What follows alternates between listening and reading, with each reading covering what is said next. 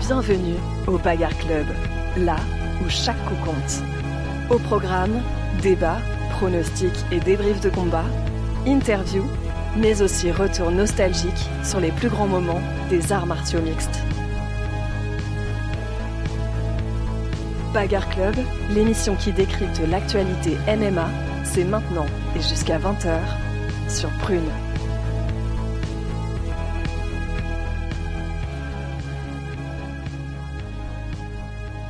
Bonjour à toutes et à tous, bienvenue au Bagarre Club, votre émission 100% MMA, 100% Bagarre, tous les mardis de 19h à 20h.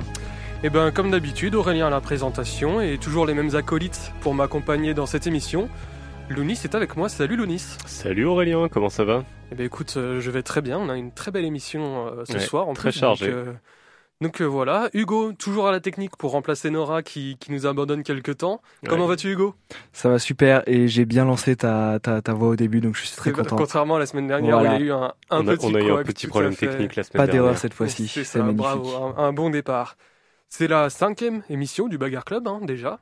Et euh, donc, euh, comme d'habitude, pour ceux qui nous connaissent déjà, hop, on s'installe confortablement, on monte le son, on se met bien au fond de son fauteuil. Pour les nouveaux, le concept, il est très simple. C'est trois potes qui parlent de MMA. On va parler un petit peu des actus. Là, on a des grosses, euh, grosses previews à faire sur les combats qui arrivent euh, ce week-end. Donc, euh, donc voilà, on a, on a du contenu. Du coup, comme je l'ai dit, le programme, de le programme de cette émission, ça va être les previews des combats qui auront lieu ce week-end. On a un beau week-end de MMA qui arrive, hein, entre le combat du français Saladin Parnasse au KSW et le très attendu UFC 296. On va voir de quoi faire. Et Dernière enfin- carte de l'année, euh, c'est 296. Dernière carte de la dernière carte de l'année, tout à fait. Et enfin, on finira tranquillement par une petite chronique mythique, euh, enfin petite, une, une belle chronique mythique que nous a préparée Lounis. On espère, on espère. Voilà, bon, on va pas forcément traîner plus en longueur, hein, tout de suite, les actus.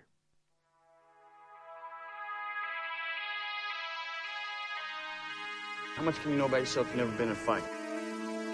Les actualités MMA de la semaine dans le Bagarre Club.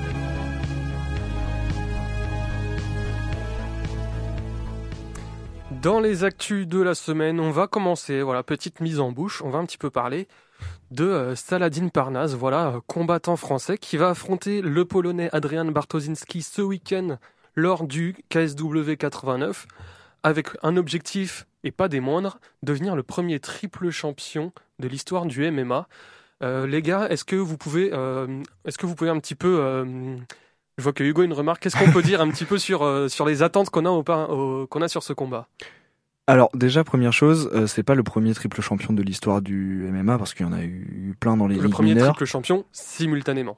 Euh, bah ça je sais pas, mais en tout cas c'est le premier triple champion d'une ligue majeure. Parce que le KSW, malgré le fait que ce soit en Pologne, et que ce soit pas aussi important que le Bellator, le PFL ou l'UFC, bon c'est quand même euh, c'est quand même une ligue majeure et en fait bah c'est c'est c'est quand même impressionnant d'être euh, triple champion euh, dans dans une ligue euh, importante comme ça.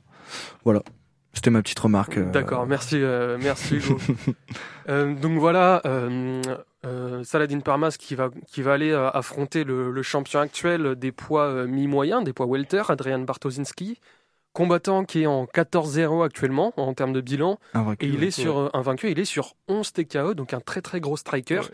Qu'est-ce qu'on peut attendre un petit peu de, de ce combat de Saladin euh, Lounis? Ça, ça, ça s'annonce effectivement assez explosif parce que les deux sont connus justement pour être. Alors surtout Saladin Parnasse, il est connu pour être très versatile, pour être aussi doué au sol que, que debout. hein. Il a enregistré énormément de, de victoires par euh, soumission. Et en face, donc son adversaire qui est polonais et qui a lui aussi donc énormément de, de KO à son actif.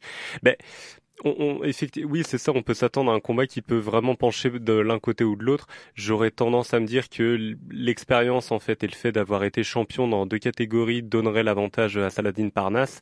Mais bon, c'est du, c'était toujours un peu le problème des, prono- de, de, de- des pronostics. C'est que un combat de MMA peut jouer à une action ou à un, une erreur près de l'un des deux combattants. Donc c'est assez difficile à pronostiquer, mais je pense que ouais, le, la différence réside surtout dans, dans l'expérience des deux, et je pense que le, le statut de, de champion de Saladin Parnasse devrait lui, euh, lui, lui permettre un avantage, et euh, qui sait, bah, donc lui permettre un peu de- d'obtenir ce, euh, bah, ce, ce statut qui est quand même qui est quand même assez incroyable de triple champion, parce que je crois que simultanément, ouais, ce serait une C'est première. c'est jamais arrivé. Non, euh, je crois que ce serait la toute dans première une ligue fois. majeure.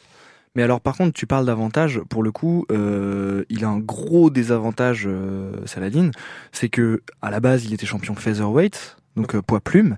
Deux catégories en dessous euh, de celle où il va combattre samedi. Voilà, c'est c'est là que je que je vais. Il a mont, il est monté en lightweight, qui est déjà, ce qui est déjà, euh, ce qui donne déjà un désavantage en termes de, de puissance et de et de voilà. Et euh, là, il remonte encore en welter. Donc euh, c'est c'est vraiment euh, c'est c'est Bah, le- il a un gros désavantage parce que les mecs en welter ont l'habitude de se prendre des énormes patates Bien sûr. et de le- tourner avec des mecs bien plus lourds Et, alors que euh, Saladin pas du tout. ouais. Et Lounis, du coup, tu le disais, c'est un combattant assez versatile, Saladin Parnasse. Euh, Est-ce que justement la solution face à un- quelqu'un qui va être potentiellement plus lourd que lui, euh, qui est très bon euh, en striking, ça va pas être justement d'essayer de l'amener au sol où le différentiel de poids est peut-être un petit peu moins important que sur les phases debout.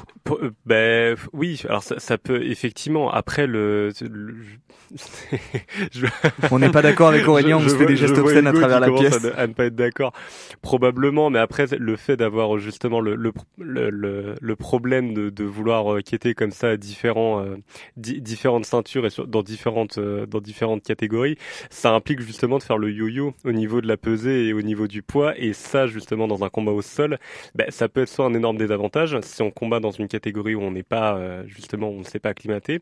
Donc là, par exemple, si comme Hugo l'a dit, s'il était champion featherweight et qu'il concourt pour les welters, ben, et qui dit qu'il arrivera justement à maintenir au sol des, des adversaires de la même manière qu'il l'a fait dans cette, dans, dans cette catégorie de poids? C'était par exemple l'un des avantages du, de, donc de, de Khabib lorsqu'il était champion des poids légers à l'UFC, parce qu'en fait, il avait un physique de welter.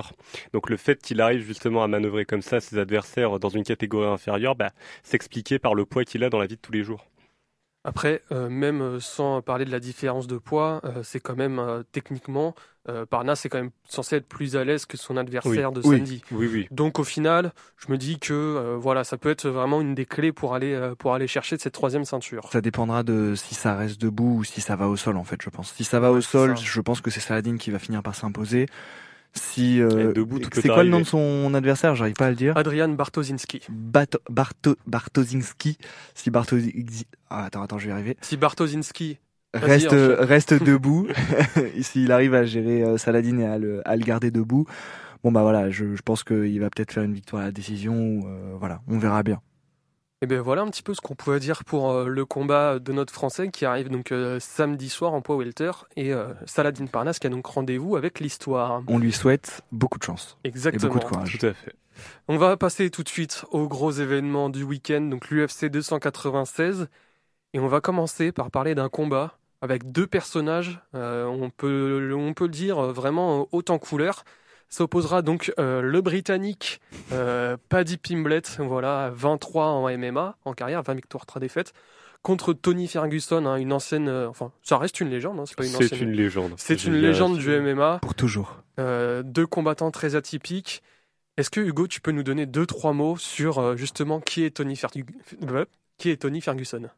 Alors Tony Ferguson, donc comme tu l'as dit, c'est une euh, c'est une superstar de l'organisation euh, qui était vraiment euh, quand il était à son prime, à son à son meilleur niveau, dans son âge d'or, il, il était vraiment monstrueux. C'est il Ah, faisait j'ai- peur à toute la catégorie. Personnellement, j'ai aucun problème à le considérer comme l'un des meilleurs de tous les temps, en tout cas dans cette catégorie de poids. Il était enfin Mm. vraiment phénoménal pour le coup. Après, le problème avec Tony Ferguson, c'est que euh, il a été au top niveau un moment et là en fait, euh, il est même plus dans les classements et Ouais, il, il a subi une- défaites. C'est c'est c'est vraiment une descente aux enfers quoi. Il est sur six défaites consécutives. Voilà. Mm. mais il est passé de euh, 12 victoires d'affilée, un titre de champion intérimaire, à 6 défaites d'affilée, et tout le monde considérait que c'était euh, le, le combattant anti-Khabib. Tout Oui. le monde pensait que il allait battre Khabib. Et le, au, combat, le- au final, le combat s'est pas fait euh, parce que euh, voilà, Bon là c'est long à expliquer. parce qu'il y a eu des problèmes du côté de Tony Ferguson au niveau mental surtout. Enfin, ça s'est fini en hôpital psychiatrique, je crois. Enfin, voilà. Puis on va pas s'étendre là-dessus, mais... mais on ne s'étendra pas là-dessus. Mais pour le coup, ce que je veux dire euh, par rapport aux problèmes mentaux de Tony Ferguson, qui a eu des gros soucis à un moment euh, de, de, de santé mentale, c'est à partir de là qu'il a commencé à perdre en boucle, en boucle, en boucle, euh, pour arriver à ces six défaites d'affilée contre des mecs euh, où euh, il y a, euh, du coup, c'était en, c'était quand sa dernière euh, victoire? C'était contre Donald Cerrone, c'était en, quelqu'un sait 2019. Ouais, un truc comme ça. Ouais, il me semble, ouais. En 2019, en fait, par exemple, le dernier combattant contre qui il a perdu, c'est Bobby Green. Euh, donc il est très respectable, Bobby Green hein, comme combattant, mais juste enfin, en 2019, Tony Ferguson, il l'aurait mangé quoi. Ah oui. Il n'y aurait pas eu match. Et là, en fait, bah, il, voilà, il est sur.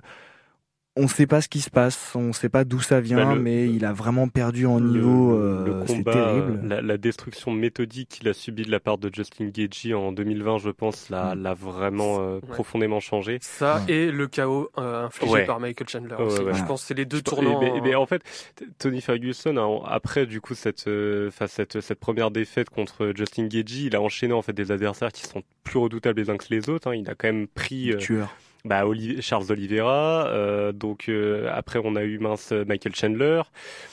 Enfin, et voilà, il a, il a Benil Darius, donc Ouais. voilà, il a, il a pris que le haut du classement parce que il a été l'un des meilleurs. Maintenant, ce qui fait toujours la particularité de Tony Ferguson et ce qui fait qu'on qu'on l'admire à ce point-là, c'est bah, qu'il ne s'arrête jamais. il ne s'arrête jamais, il n'abandonne pas et il a un style de combat qui est très peu orthodoxe, très dangereux. Ne faites Ouais. pas ça, mais qui il est est un peu fou. Il était un peu fou à la base. mais hein, complètement, mais qui est un, un style de combat qui est extrêmement divertissant et bah moi voilà, ça a été un de mes combattants préférés T'as pendant. des petites anecdotes sur les sur les, les frasques euh, en combat de Tony Fer- La- Bah, ma, je ma sais pré- que- ma préférée étant euh, lors de donc de, de l'UFC 229 lorsque donc pendant son combat contre Anthony Pettis, il a il a effectué une roulade par terre pour échapper à une Ouais, combinaison ouais. d'Anthony Pettis. Ce qui n'a aucun sens, veut qu'il est juste. euh, voilà. Mais il y a aussi, par exemple, il, quand il combattait Justin Gaethje, il a commencé à faire des mouvements euh, pff, complètement fous, Ah des, oui, non, mais... des trucs de kung-fu euh, vraiment, et à, à faire semblant de jeter du sable dans les yeux de Gaethje. Enfin, c'est. Alors c'est- qu'il n'y a pas de sable dans la cage, évidemment. Bah oui, voilà, vous, bon. Non, mais vous c'est vous en très doutez, rigolo. à ouais. cerner le profil un peu. Voilà. Il est très rigolo, mais Ça- je pense qu'il y a des cases qui manquent. Quoi. Ça a C'est- notamment donné récemment un des combats, un des combats les plus drôles que j'ai pu voir en direct. C'était le combat contre Nate Diaz. Euh, Ah oui. Nate Diaz qui est également un personnage en couleur. Les deux étaient, Ouais. les deux sont vieux, fatigués. Et juste, vraiment voilà, avec y repenser, ça me fait rire. C'était Le vraiment- Mais du coup. Tout ça pour dire que on espère, enfin moi je sais pas pour vous mais moi en tout cas j'espère une victoire de Tony Ferguson contre Paddy Ouais, Pimblett. tout Parce que ju- justement, c'est ce que je veux dire, c'est qu'on va revenir un petit peu à son adversaire du, du, du soir. Oui c'est vrai. Paddy Pimblett, euh, c'est aussi un personnage, hein, voilà, donc euh, combattant britannique qui vient du Cage Warrior. C'est un combattant euh, qui est très très bon, hein, qu'on le veuille ou non. euh, Ouais. C'est un Il a- excellent il a une, combattant. euh, ouais, il, a, il a une sacrée euh, Déjà, tolérance euh, à la douleur. Il frappe Après à enfin, l'UFC, Il est il- sur quatre victoires en quatre combats. oui Ouais. mais Sa dernière victoire est plutôt très, très controversée. il a eu ouais. beaucoup de mal face à euh, un Jared Gordon. Jared Gordon euh, récemment, euh, combat qu'il a perdu. Euh, même si les juges l'ont donné gagnant, euh, même le, le président de l'UFC je crois Dana White a dit euh, c'est- c'était n'importe quoi. C'est Ouais, non, là là vraiment les juges ont le fait n'importe quoi. ça, tout le monde a contesté un peu Les, la les décision, erreurs de jugement, ça arrive. Bah là, c'était n'importe, mais vraiment n'importe quoi. quoi. Dans tous les cas, enfin, sur le palmarès, sur le papier, il est sur quatre victoires d'affilée. C'est un combattant assez spectaculaire. Hein. Il va pas être là à retenir ses coups, quoi. Il va essayer de chercher la finition. il n'a pas de garde aussi. Il, Il n'a ne- pas de il- garde, il- oui, il non, bloque les coups garde, avec oui. sa tête. C'est-. Déjà, euh, vous, bah, rien que vous le voyez à, à sa tête, déjà c'est assez atypique. Ouais. Il a une tête de Beatles dans les années 60. Donc euh, voilà, euh, coupe au bol, blond comme pas possible. voilà, c'est un personnage très clivant en soi. Donc euh, Mais le- très amusant à regarder. le combattant, le combattant est très très amusant à regarder. C'est un personnage assez clivant, surtout depuis bah, sa dernière victoire controversée, où il y a Mhm. des gens qui étaient un, peu, un petit peu en mode euh, bon. euh, Ah, c'était au, c'était au mieux un combat très serré. Au pire, c'était vraiment un vol. ouais. Euh, et en fait, lui a dit euh, non, mais c'est moi qui ai gagné. Je l'ai dominé de A à Z, ce qui était totalement faux. Donc dans la- Voilà. l'absolu, ouais, nous, euh, en tant que fans et puis de peut-être de nostalgie, qu'on aimerait voir Tony Ferguson gagner une dernière fois et puis prendre sa retraite. Ouais, parce que là, c'est plus possible. Voilà, mais euh, je personnellement le, la raison dit pas dit Pimblett parce que je pense juste qu'il va, enfin, qu'il va mettre KO Tony Ferguson. Alors, quoi. justement, on va un petit peu s'intéresser euh, à quelles pourraient être les clés du combat d'un côté comme de l'autre. Euh, on sait que Pimblett a un très très bon jujitsu, donc les phases de sol. Est-ce Qu'on que- n'a pas vu à l'UFC encore vraiment. Ah, il a Euh, claqué deux soumissions, il me semble, sur ses, deux, Ouais, mais sur ses quatre victoires. hein. au début, non? Mais c'est- Ouais, c'était pas le peut-être. Cage Warriors, ça? Ah si, non mais dans tous les cas. euh, Dans tous les cas, il l'a quand même il fait, les a hein. fait. Ouais, mais il y a le Cage Warriors et il y a l'UFC. Oui, non mais mais il en a fait deux- au moins deux à l'UFC déjà. En, en Ah, compétition, il, a, Oui, oui, oui. il a quand même déjà fait. Donc euh, début, pas début, dans tous les cas, il est dans ses débuts. Oui, donc oui, euh, voilà, on est obligé de tenir ça en compte. Ok. Et euh, voilà, est-ce que justement ça peut être une, une clé de la victoire de Paddy Pimblett face à Tony Ferguson? Ça peut tout à fait, parce que bon, je, je Tony Ferguson est vieux et bon, de un peu sénile, hein, faut le dire, mais au-delà de ça, euh, non, non, Non, mais attends, non, mais pas- je- non, mais je l'adore, mais faut. Alors être- là, faut là, être je vais couper ton micro. Là, ça va pas du tout ce que, faut être ce que tu dis. objectif vis-à-vis de- du pauvre du pauvre Tony, mais au-delà de ça, je pense pas qu'il a encore le niveau et surtout l'endurance qu'il a eu au sol à une époque. Maintenant, avec Tony Ferguson, tout peut arriver. Un, un enchaînement, Moi, par exemple, de, de front kick avec un, un coup de coude retourné dans Paddy Pimblett, ça peut arriver. hein. À tout moment. euh, Moi j'ai moi j'ai une théorie. Euh, je pense que Tony Ferguson, la raison pour laquelle il a beaucoup de mal en ce moment dans ses combats, c'est c'est un c'est un problème mental. C'est c'est le problème il est au niveau mental et bah forcément euh, le physique euh, voilà Ouais, c'est parce c'est que de je suis il, a, désolé. il a quasiment voilà mais c'est 40 pas ans, c'est le- pour le coup on a vu euh, des combattants à 40 ans il a 39 ans Tony Ferguson euh, euh, on a vu des combattants à 40 ans enfin Randy Couture qui est devenu euh, euh, champion euh, des heavyweight à 41 ans 40 ans un truc Oui, comme mais ça il était pas dans la, dans- il avait pas, franchement, il avait pas, même si c'était les poids lourds, il avait pas la même compétition que là actuellement Ouais. les poids légers, tu vois. Mais dans tous les cas, ce que je veux dire, c'est que vous dormez. oh, Je trouve que vous dormez un petit peu sur Tony Ferguson, surtout qu'il se retrouve face à Paddy Pimblett, où en 2010, mais encore une fois, c'était en 2019, il l'aurait mangé euh, sans aucun problème. Moi, je pense que c'est au niveau mental son problème. Et alors attention, là, c'est la fangirl, euh, enfin le, le fanboy qui parle.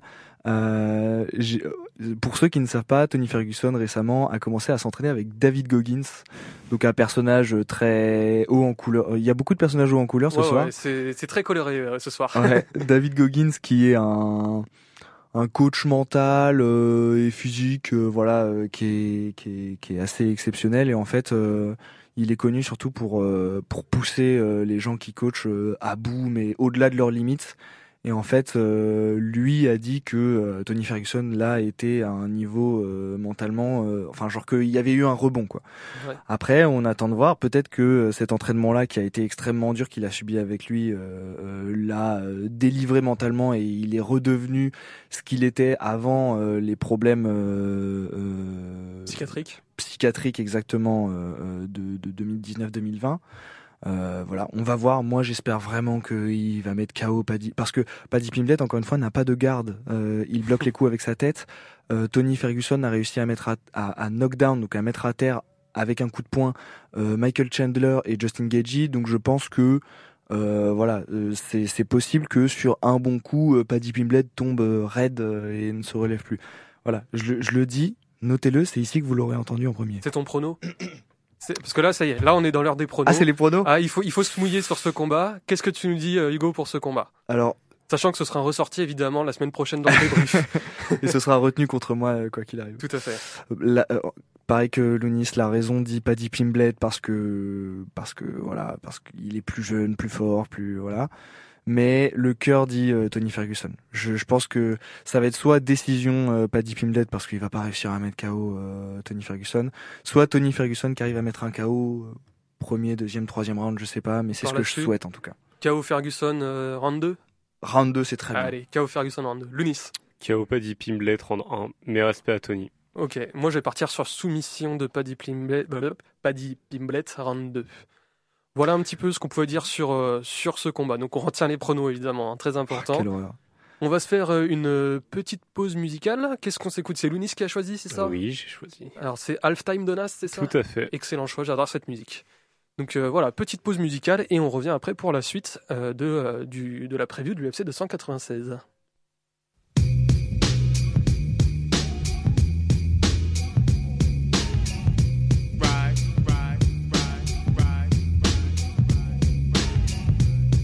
Check me out, y'all. Nasty knives in your area. About to cause mass hysteria. Before a blunt, I take out my fronts, then I start the front. Matter of fact, I'll be on a manhunt. You couldn't catch me in the streets without a ton of reefer. That's like Malcolm X catching a jungle fever. King poetic, too much flavor, I'm major. Atlanta ain't braver, I pull a number like a pager. Cause I'm an ace when I face the base. 40 side is the place that is giving me grace. Now wait, another dose, say you might be dead. And I'm a Nike head. I wear chains that excite the feds. It ain't a damn thing gonna change. I'm a strange, so the mic farmer was born the game. Nas, why did you do it? You know you got the mad fat fluid when you rhyme. It's halftime. Check it's it halftime.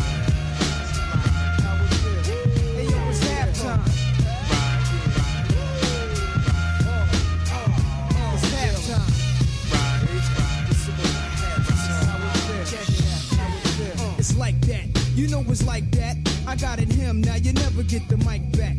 When I attack, there ain't an army that can strike back. So I react never calmly on a hype track. I set it off with my own rhyme. Cause I'm as ill as a convict who kills for phone time. I'm max like a sex, a flex like sex in your stereo sets. Nas a catch wreck. I used to hustle.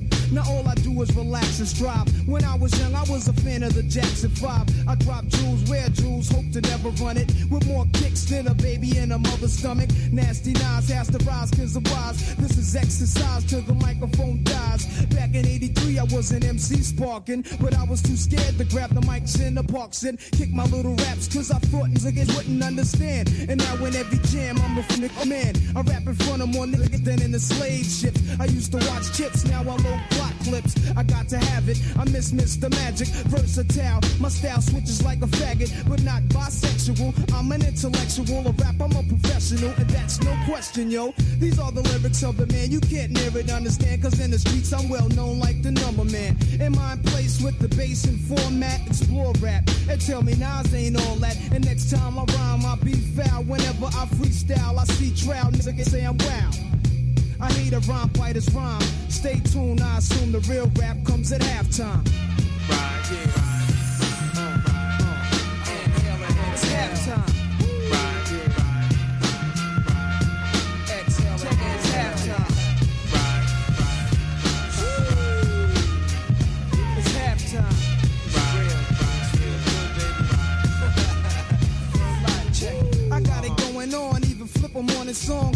Afternoon, I kick half the tune. And in the darkness, I'm heartless like when the knocks hit. Word to Marcus, Garvey, I hardly sparked it. Cause when I blast the herb, that's my word. I be slaying them fast, doing this, that, and the third. But chill, Pastor Andre, and let's lay. I bag bitches up at John Jay and hit a matinee. Putting hits on 5 Cause when it's my time to go, I wait for God with the fofo.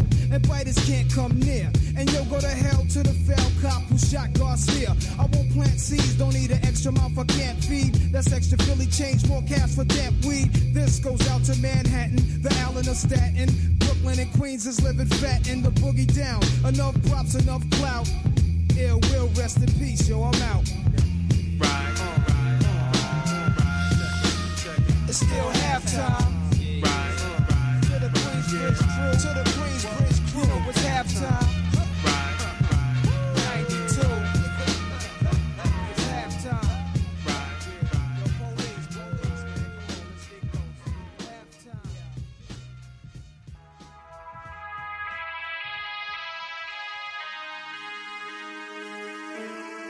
Bagarre Club.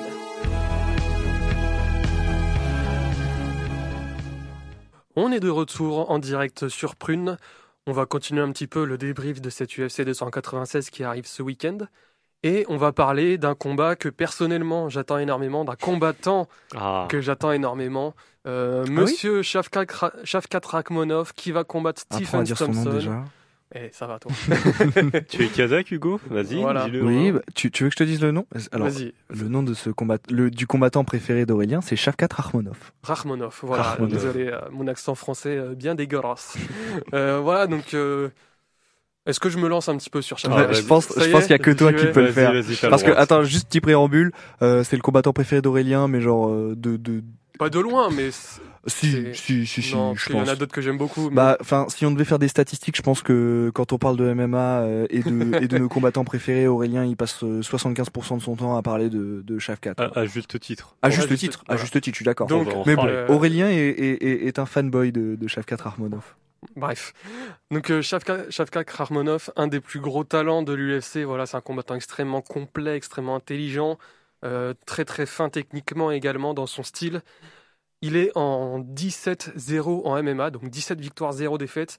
Que des Je sais pas si ça a déjà eu lieu ce truc en fait. Que finitions. C'est 9 soumissions, 8 TKO. Ça veut dire donc une panoplie extrêmement large. Et en fait, il a un style. euh, c'est pas s- C'est forcément. pas spectaculaire. hein. Si, Non, mais c'est reste pas. spectaculaire. Si, si. Mais il met pas, des gros chaos, des. En fait, il est pas spectaculaire dans le sens où il va se donner à fond sans réfléchir. C'est un combattant qui va être très, très réfléchi, technique, ouais, très technique et surtout qui va vraiment énormément analyser son, son adversaire et attendre le bon moment pour aller chercher la victoire sur une finition. Il y a quelque chose qu'il aime beaucoup faire aussi dans ses combats, c'est très vite prendre le contrôle du milieu de l'octogone. Donc voilà, essayer un petit peu voilà d'avoir la gestion de l'espace. Il va euh, faire les échanges en striking, il va réussir à un moment à placer une combinaison. Souvent c'est des high kicks, il fait beaucoup de high kicks. Il arrive à placer une combinaison, voilà un truc qui va passer, qui va sonner l'adversaire. Et très souvent, il se met à rusher sur son adversaire et souvent il envoie un coup de genou au corps. Notamment, du coup, euh, l'adversaire continue de reculer, il va être euh, contre la cage et c'est là où Shafkat va aller un petit peu acculer l'adversaire. Et il va notamment essayer d'aller chercher euh, le takedown, donc amener son adversaire au sol pour ensuite essayer de le terminer, que ce soit par une, sou- par une soumission ou euh, par, un, par un grand endpoint et un TKO. Donc euh, voilà un petit peu ce que je pouvais dire sur euh, vraiment le style pur de, de Ouais, C'était Rakhmonov. poussé. Hein.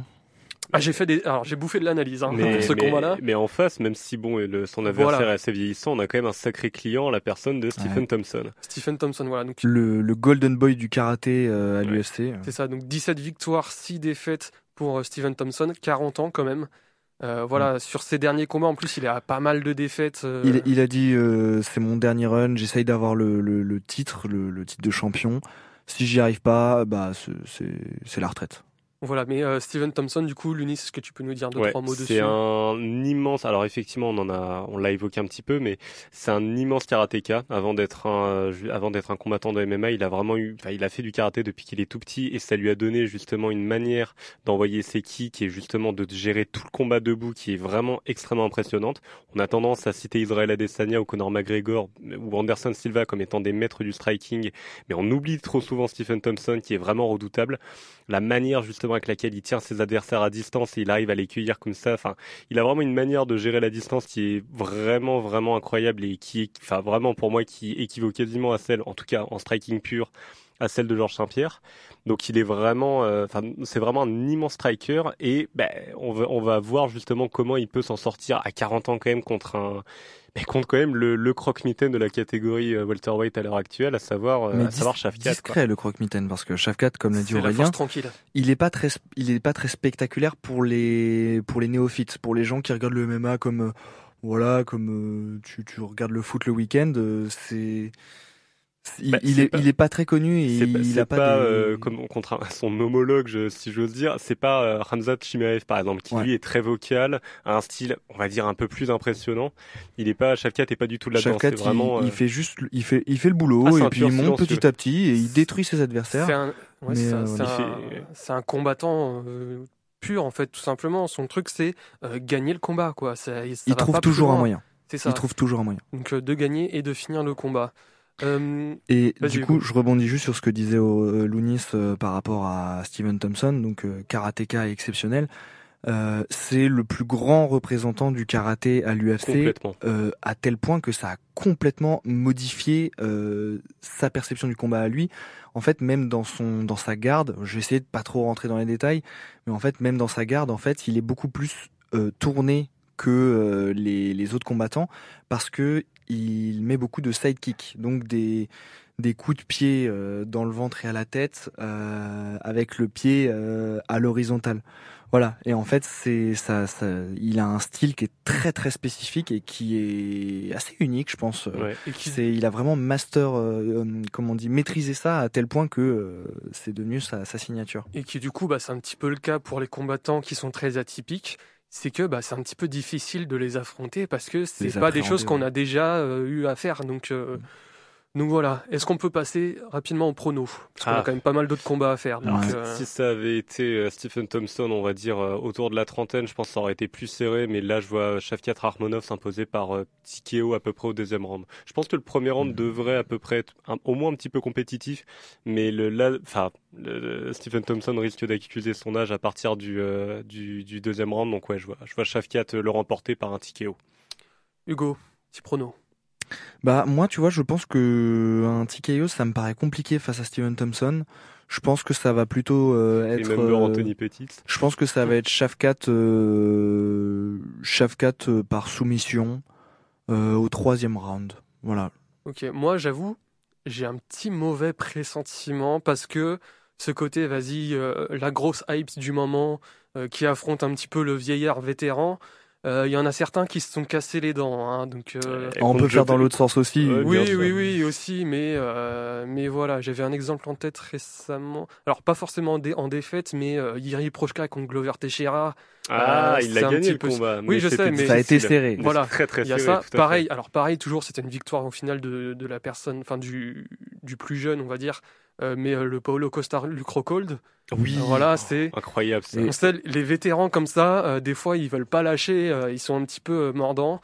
Bah, mais du coup, ça va pas dans le sens de ce que tu dis, puisque Non, mais le crocodile il a perdu. Au final, au final, c'est vrai, ils finissent par perdre, Oui, mais il mais montre beaucoup plus d'adversité Ouais. que prévu. C'est ça, Et au final, ça peut, tu vois, on, on a eu, euh, on a eu des doutes pendant ces deux Hmm. combats Bah, il y a Donc- aussi tous les adversaires de, de, de Volkanovski. aussi, oui. tous Même les si, gros bon, prospects euh, qui arrivent et qui, et qui arrivent à éviter Max Holloway, donc le numéro un de la catégorie qui est imprenable aussi, mais qui arrive pas à battre Volkanovski. Et t'as tous les combattants qui, qui, qui, Ah, Voilà. qui pensent avoir la clé et en fait t'as jamais la clé pour contre Volkanovski. Donc, même si je pense que ça va être un combat très compliqué pour Shafkat, je vais quand même dire une soumission à la fin du round 3. À la fin du round 3, pardon. Donc on a le même prono. Ah, t'avais dit ça aussi? J'ai dit soumission, euh, Chef 4, round 3. ouais. Ok. Eh ben, Ça me paraît, c'est ce qui, ouais, ce qui fait le plus sens. On va passer maintenant au combat suivant. Donc, euh, combat pour le titre chez les poids mouches, voilà la plus petite catégorie euh, chez les hommes à l'UFC.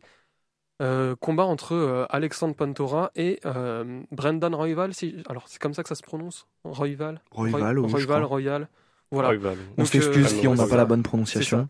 Alexandre Pantora qui vient juste de passer champion après avoir battu son adversaire euh, Brendan Moreno. Ouais. Est-ce que c'est Brendan Royval? Brandon Moreno. Brandon Moreno. Brandon Moreno. ouais. Et c'est Brendan Royval son prénom? J'ai un doute. Ouais, ils ont même ouais, prénom, c'est ça. Donc oui, donc euh, Alexandre Porto- Pantora qui vient de passer, euh, qui vient de passer champion un petit peu de la catégorie, voilà. Et euh, voilà, euh, combattant euh, plutôt complet, même s'il a plutôt une base de jujitsu. Ouais. Voilà, donc ça s'annonce un combat assez, euh, assez, euh, Assez voilà, assez technique, explosif, hein. hein, technique, comme Ouais, on a ouais, l'habitude dans les plus petites catégories de poids en général. C'est, c'est très mobile et ça bouge un petit peu partout. Qu'est-ce qu'on, qu'est-ce qu'on pense de ce combat ici autour de la table? Bah, tu- l'as, tu l'as dit, un tout peu, enfin, les, les- ces combats-là sont très mobiles et effectivement, les deux combattants, enfin, la- la- là, plus encore que je veux dire dans n'importe quelle autre catégorie, c'est vraiment euh, un coup peut envoyer au tapis et euh, justement de l'un ou l'un ou un combattant ou l'autre peut avoir l'ascendant justement sol. C'est ça, ça peut se passer très vite. Moi, je vois quand même aller, aller euh, justement euh, Alexandre Pantoja conserver son titre, mais bon, de la même manière que je voyais pas Davison Figueiredo être être battu par Brandon Moreno et ça arrivait donc. euh, Dans tous les cas, on est sur des combattants qui ont un niveau plutôt similaire. hein. Voilà, Oui, les oui, deux, oui. ils arrivent en pleine bourre. euh, Ils sont Non, non, sur, je, euh, je- je serais curieux justement de voir les, les, les stats ou les pronostics des, des, enfin, de, de- des spécialistes, mais je pense que ça doit être euh, assez ex aequo. Voilà, donc en plus, euh, deux combattants qui se sont déjà affrontés une fois, euh, Hugo. Ah, c'est Ouais, ouais. le deuxième combat. Ouais, tout à fait. Il y avait une victoire d'Alexandre Pantora et depuis ce combat, euh, Brandon Royval est sur trois victoires consécutives. Alors moi, mon, mon pronostic, euh, je sais pas pourquoi, j'ai un pressentiment, je, je sais pas d'où ça sort, mais euh, je pense que Royval va, va s'imposer. Parce que je je sais pas, c'est j'ai l'impression que, mais là pour le coup c'est complètement mystique, il y a aucun fondement, rien. C'est juste vraiment, j'ai l'impression que le titre est destiné à passer de main euh, Mais, alors, pendant ce combat. Je sais je- pas pourquoi. Je me suis fait exactement la même réflexion depuis un moment. C'est j'ai l'impression qu'on va entrer un petit peu dans une ère chez les poids mouches où le titre va pas mal bouger. Ouais. C'était déjà le cas parce qu'il y avait les- le ping-pong entre Brendan Moreno et Davinson Figueiredo qui se sont affrontés quatre fois. On va pas revenir en détail dessus. Moi, mais moi, je regrette la bonne époque euh, avec voilà. Demetrius Johnson qui juste défend le titre 25 Voilà. fois et Tu nous manques. Demetrius. Oui. c'est ça. On en Et parlera coup- un jour Demetrius. Du coup, Johnson. voilà, je, je vais partir sur Brennan Royval par décision parce que, euh, parce que voilà, une grosse guerre en 5 rounds comme on a l'habitude euh, Voilà. chez les poids mouches. Ouais, ça fait Lunis. sens. Le prono, Ah, euh, Pantoja, bah, par décision, vraiment. Pantora par décision, Ouais. ça marche. Donc voilà un petit peu pour ce co-main event. On va attaquer le gros combat de la soirée, le main event chez les poids mi-moyens. Leon Edwards contre Colby Covington. Euh, Qu'est-ce qu'on peut dire. Sur ces deux combattants. On va commencer par Leon Edwards. Qu'est-ce qu'on peut dire sur l'actuel champion euh, d'une des catégories les plus relevées de l'UFC Bah, si tu veux, je fais Léon Edwards et tu feras Colby Covington. euh, Ah oui, moi, je veux je pense que Colby, hein. voilà, Oui, Colby Covington qui est un, un sacré personnage, on va en parler. Euh, ouais, donc Léon Edwards qui euh, voilà qui qui a toujours eu un bon niveau, qui est resté dans les classements pendant un moment et qui qui bougeait pas trop. Et en fait, il a il a eu un, un- un- une chance au titre, euh, euh, une chance pour euh, gagner le titre face à Kamaru Usman. Donc, euh, bah d'ailleurs, l'un des l'une des plus grosses histoires de c'était cette année ou l'année dernière? C'était en C'était 2022. l'année dernière. C'était l'année 2021. C'est dernière. en 2000. Le passe, le Je temps passe genre si euh, vite. août 2022. Ouais, non, non, mais le, c'était- le, le chaos, je pense, le plus. euh, imp- enfin, Inattendu. Attends, attends, j'y viens, j'y viens. euh. Donc, euh, euh, Léon Edwards qui euh, a une chance pour le titre euh, face à Kamaru Usman, le champion. Le deuxième Bon. meilleur combattant de l'histoire de la catégorie. Voilà. Mm. Derrière, on en parlera. De... Derrière Georges Saint-Pierre, bon, On ça- je pense que ça se discute. Ils sont tous les deux très, très, très, très forts. Mais voilà, Kamaru Usman, que, où tout le monde pensait qu'il était invincible. Vraiment, c'était le.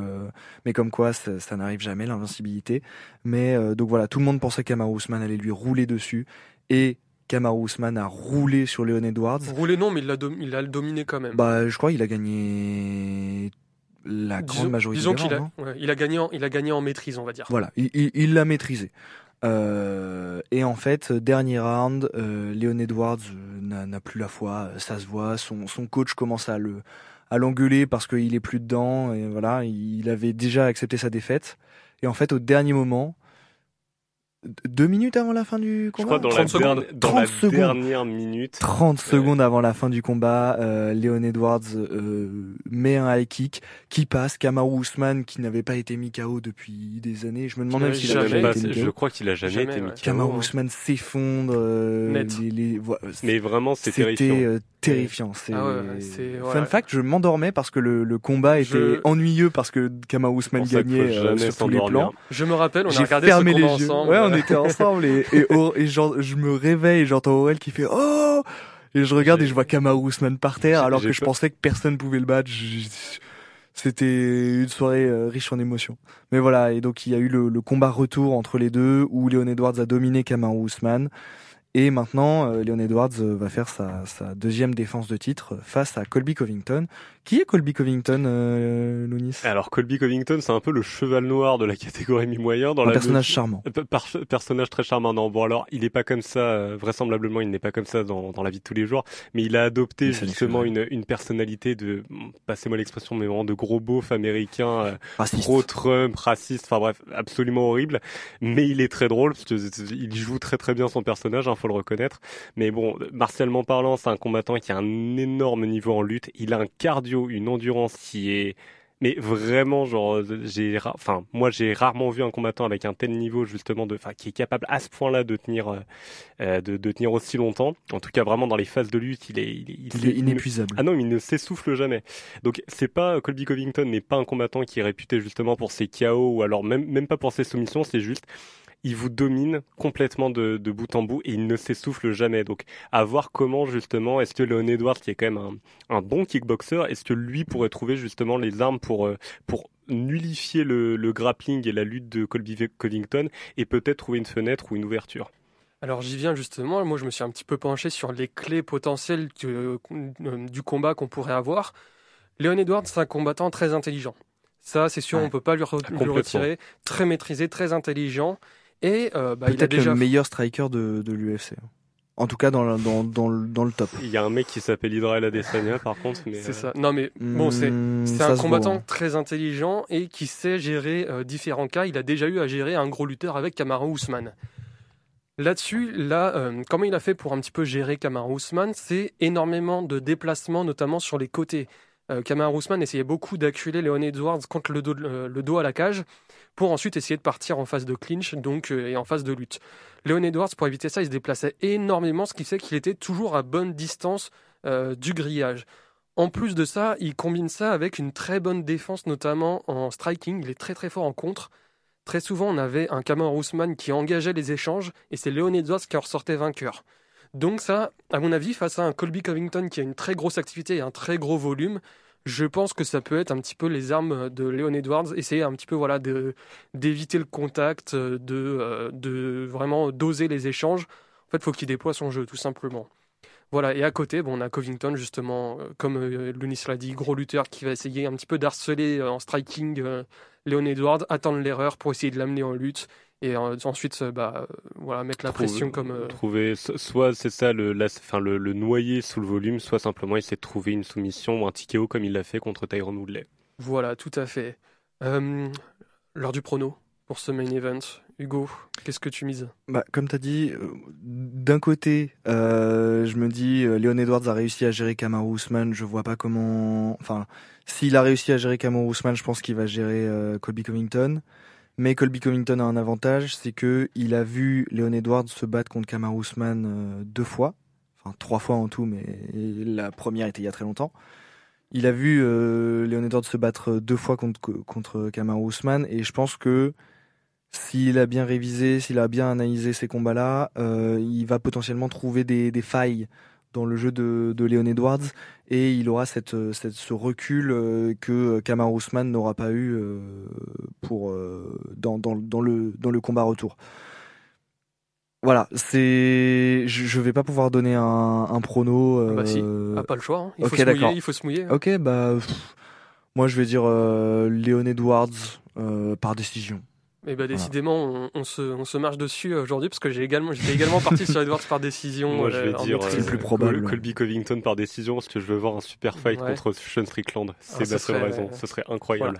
Oh, pas Avant de partir, avant de partir sur une dernière pause musicale, euh, juste deux petites stats comme ça sur ce combat. Colby Covington n'a pas combattu depuis, depuis mars 2022. C'est un peu le problème. Léon Edwards n'a pas perdu depuis décembre 2015. Je vous laisse là-dessus. On peut partir sur la pause musicale.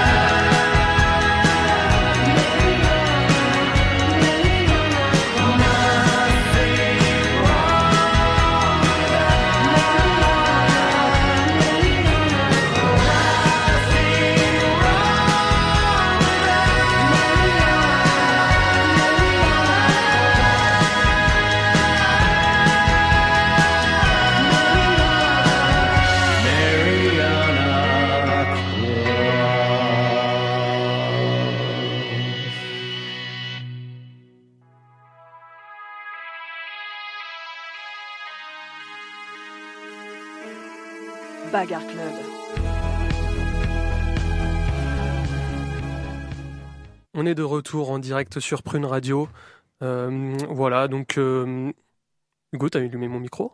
Je m'entends pas en retour. Moi, je moi, Si, je si, si, j'ai Ah ouais, tous les autant pour micros. moi, j'ai pas du tout de retour. Aurélien a, a mal réglé le son Non, de mais- son casque pendant la pause. Non, mais autant pour moi, t'as déjà fait la boulette la semaine dernière, donc je me dis, on sait jamais. les Ok, donc tout ça pour dire, toi tu as fait l'erreur et pas moi cette Autant fois. pour Voilà. moi, je, je ne m'entendais pas. Bref, on est de retour en direct sur Prune.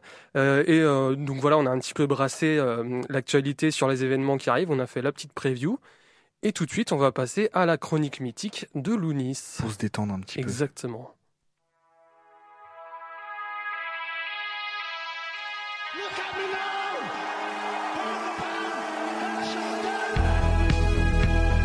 La chronique mythique dans le Bagarre Club.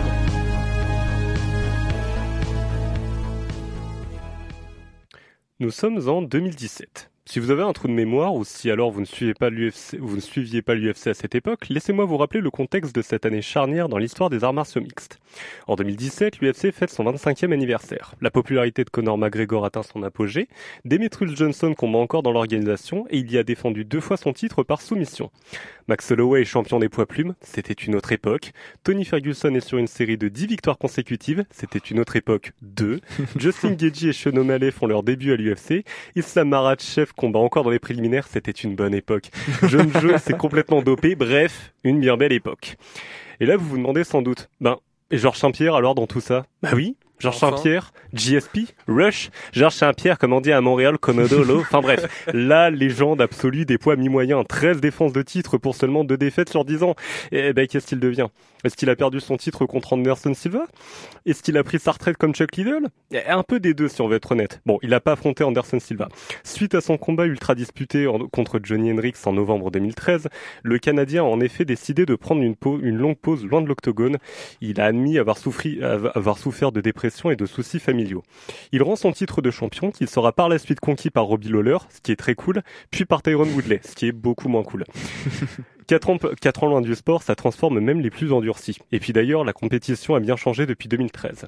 Si malgré de nombreux adversaires redoutables, Georges Saint-Pierre a toujours su a toujours montré une supériorité technique et athlétique dans ce sport, rien n'est désormais aussi sûr. Ses stratégies de combat inventives, ses entraînements difficiles et son approche complète des arts martiaux ont désormais servi de base au reste de l'UFC et vous connaissez le dicton, l'élève finit souvent par surpasser le maître. En 2017, Georges Saint-Pierre sort de sa pause et observe une tendance chez plusieurs champions de l'UFC. Vouloir ajouter à son palmarès un nouveau titre de champion du monde, cette fois-ci dans une nouvelle catégorie de poids. On pense bien sûr à Conor McGregor qui est successivement devenu champion des poids plumes, puis des poids légers en même temps. Ce record, s'il n'est pas nouveau et a déjà été popularisé par Randy Couture au BJPN au début des années 2000, atteint en 2017 une audience internationale. Les fans veulent voir un champion ajouter une nouvelle ceinture à son tableau de chasse, ils veulent croire à des exploits de plus en plus fous. Georges Saint-Pierre, qui réfléchissait à son retour depuis plusieurs années, se dit alors Plutôt que de récupérer mon trône, pourquoi n'irais-je pas en rafler un nouveau? Il jette donc son dévolu sur la ceinture des poids, moyens, supérieurs à la, sienne, et entame un long processus de prise de poids afin de se sentir parfaitement à l'aise dans cette nouvelle catégorie. Problème, la ceinture des poids moyens est bien, évidemment, détenue par quelqu'un. Et contre toute attente en cette glorieuse année 2017, ce n'est ni Anderson Silva, ni Chris Weidman, ni même Luke Rockhold qui règnent sur la catégorie. C'est Michael Bisping. Michael Bisping, avant d'être un commentateur sportif, c'était le Britannique grande gueule par excellence. Le type sur lequel Paddy Pimblett a calqué toute sa personnalité, aussi expert dans l'octogone que dans l'art de balancer des pics à ses adversaires en conférence de presse. Le comte, comme on l'a surnommé, c'était aussi un kickboxer acharné auquel le MMA n'a jamais fait de cadeau. Il a mangé un chaos dévastateur de Dan Anderson, il a perdu un œil en affrontant Vitor Belfort, mais il n'a jamais abandonné son rêve d'être un jour champion du monde. Cette persévérance et ce courage l'ont finalement conduit sur les toits du monde le 4 juin 2016, lorsque Michael Bisping est enfin devenu le roi incontesté des poids moyens, pulvérisant Luke Rockhold par KO dès le tout premier round. Si sa personnalité insupporte et polarise, Difficile en revanche de ne pas être admiratif du chemin mené par Michael Bisping. En y regardant, en y regardant de plus près, il semble presque être l'adversaire parfait pour offrir à Georges Saint-Pierre son grand retour. Bisping est à la fois un adversaire redoutable, ses combinaisons ont de quoi faire pâlir la plupart des strikers de l'UFC, et un showman né, susceptible de vendre le combat à un large public. Dana White voit alors les choses en grand et programme le combat pour le 5 novembre 2017 au Madison Square Garden de New York. Le Madison Square Garden, c'est simple, c'est sans doute la salle de spectacle la plus mythique des États-Unis. Elvis Presley, Jay-Z, Beyoncé, Led Zeppelin ou encore Madonna y ont joué, Mohamed Ali et Joe Louis y ont tous deux défendu leur titre de champion du monde de boxe. Jouer ou combattre en tête d'affiche du Madison Square Garden, c'est être une icône purement et simplement. Dans l'univers du MMA, on enlève Conor McGregor et John Jones, on trouve difficilement plus iconique que Georges Saint-Pierre. D'ailleurs, lorsque les portes de la cage se ferment et que Bruce Buffer entame l'introduction des deux combattants, personne ne s'y trompe. La salle hurle littéralement en faveur de Georges Saint-Pierre, qui est même donné favori du combat, tandis que Michael Bisping, pourtant champion, reçoit les huées du public. Les deux hommes se saluent par politesse, re- rejoignent leur corner, et leur affrontement tant attendu débute enfin.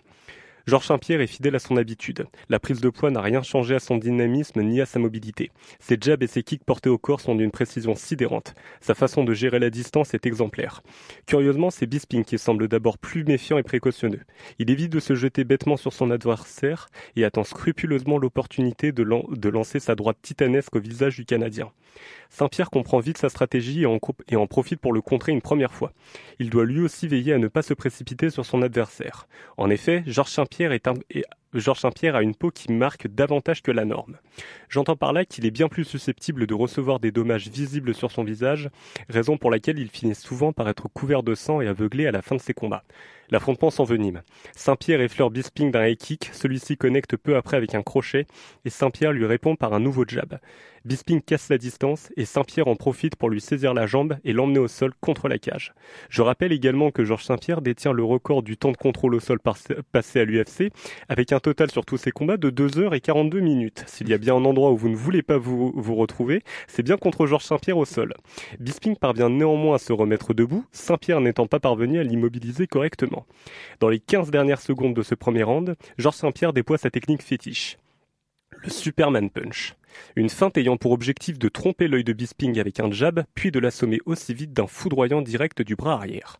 L'attaque fonctionne. Bisping perd ses appuis. Saint-Pierre en profite pour lui lancer un coup de pied retourné vers la tête. Le Britannique se défend, mais ses, traits sont, déjà rougis.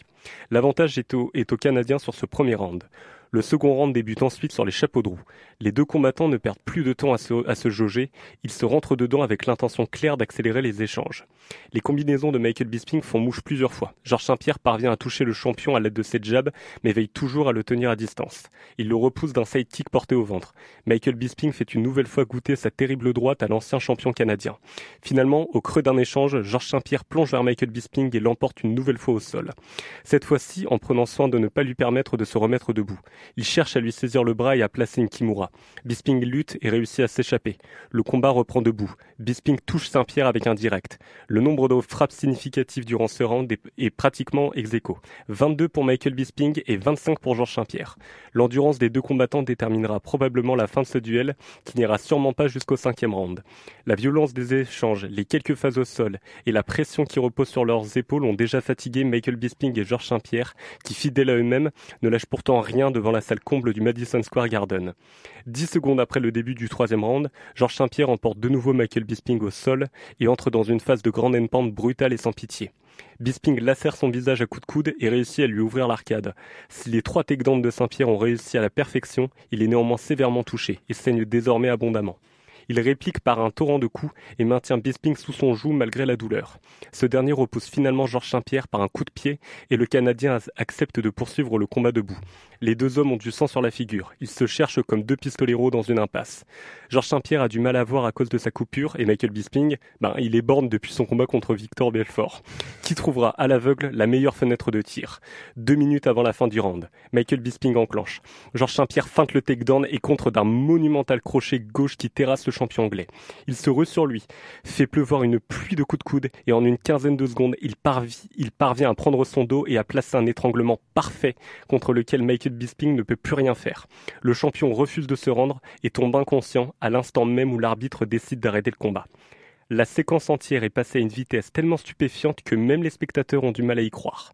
Mais c'est officiel, après 4 ans d'absence, une dépression et 10 ans sans avoir gagné par finition, Georges Saint-Pierre s'impose par soumission face à Michael Bisping dans le troisième round et devient non seulement le nouveau roi des poids moyens, mais aussi le septième double champion de l'histoire de, l'U- de l'UFC, avec un palmarès complètement taré de 13 combats pour un titre.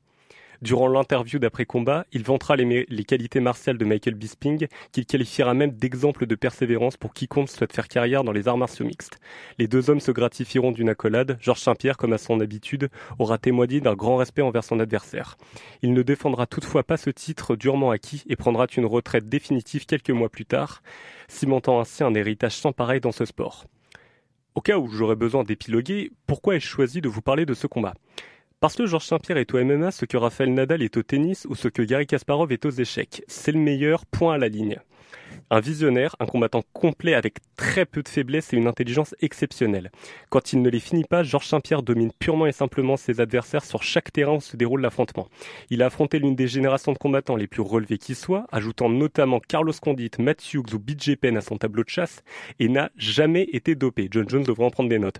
Plus j'en apprends sur ce sport, plus je suis impressionné par son timing, sa polyvalence, sa polyvalence et la manière avec laquelle il gère la distance dans l'octogone. À mon sens, seul Fedor Emelianenko et Demetrius Johnson se sont approchés d'un tel niveau. Bon, et puis au-delà de ça et de Georges Saint-Pierre, je vous avoue que j'adore les Anglais avec une grande gueule, alors c'était aussi mon hommage à Michael Bisping, dont je trouve le parcours très inspirant en dépit de cette défaite. C'était ma chronique mythique, merci de votre écoute et très belle soirée sur Prune. Très très belle chronique, euh, Louni. Merci vraiment. beaucoup. Ouais, on aurait pu en parler des heures de Georges Saint-Pierre. Malheureusement, on doit rendre, euh, on doit rendre l'antenne. Donc euh, voilà, c'est un petit peu la fin de cette émission. Donc la semaine prochaine, on va revenir longuement sur tous les combats dont on a parlé ce soir, parce que euh, voilà, on a hâte, on a hâte de voir ce qui va se passer. Euh, c'est la fin de cette émission. Merci à vous de nous avoir écoutés. On espère que vous avez passé un bon moment en, notre compagnie. Comme d'habitude, n'hésitez pas à nous, à nous donner vos retours, à débattre avec nous. N'oubliez pas, la première règle du Bagarre Club, c'est qu'on parle du Bagarre Club. Alors si ça vous a plu, euh, n'hésitez pas à nous suivre sur les réseaux sociaux, Instagram et Twitter, arrobas le Bagarre Club. Et euh, bah voilà, c'est bon, c'est bon pour nous. Ouais, bah oui, hein, c'est bon, on n'a rien à rajouter. Donc merci à vous. On vous souhaite une très bonne soirée sur Prune. On se dit à la semaine prochaine, même jour, même au- euh, voilà. à la semaine prochaine, même jour, même heure pour une nouvelle émission du Bagarre Club. Bonne soirée à toutes Bonne et à tous. soirée